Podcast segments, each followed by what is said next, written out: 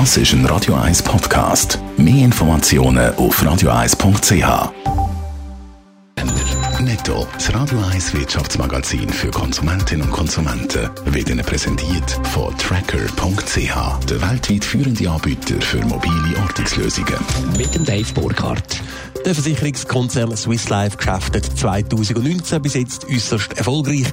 In den ersten neun Monaten hat das Prämienvolumen um fast ein Viertel zugenommen und liegt bei 18 Milliarden Franken. Das entspricht etwa den Erwartungen der Analysten.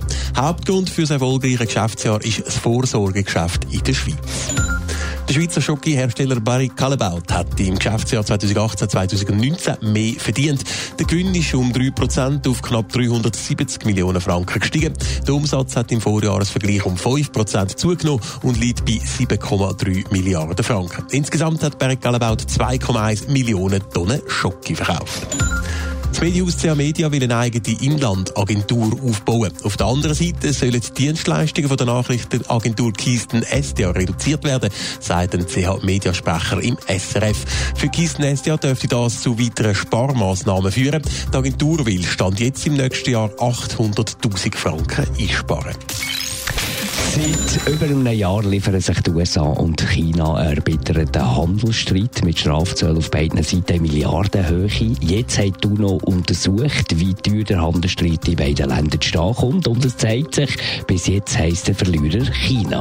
Im ersten Halbjahr 2019 sind die chinesischen Exporte in die USA regelrecht eingebrochen. Wegen der zusätzlichen Zölle auf chinesische Produkte sind die Exporte um 35 Milliarden Dollar auf 36 Milliarden, äh, 96 Milliarden zurückgegangen. Das ist also fast ein Viertel. Aber auch in den USA spürt man die Auswirkungen von dem Handelsstreit laut dem UNO-Bericht.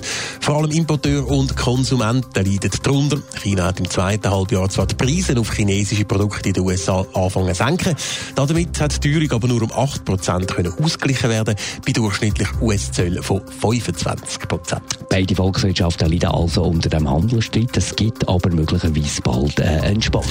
Ja, Ende Monat, also in knapp drei Wochen, sollen der US-Präsident Donald Trump und sein chinesischer Amtskollege Xi Jinping einen ersten Handelsvertrag unterzeichnen. Wo ist allerdings zurzeit noch offen. Erwartet wird, dass die USA in dem Vertrag den Verzicht auf die nächsten geplanten Strafzölle im Wert von 156 Milliarden Dollar soll besiegeln.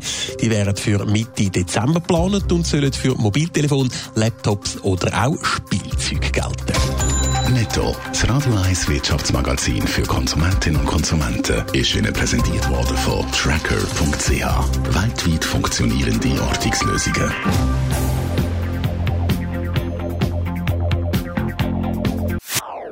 Das ist ein Radio 1 Podcast. Mehr Informationen auf radio1.ch.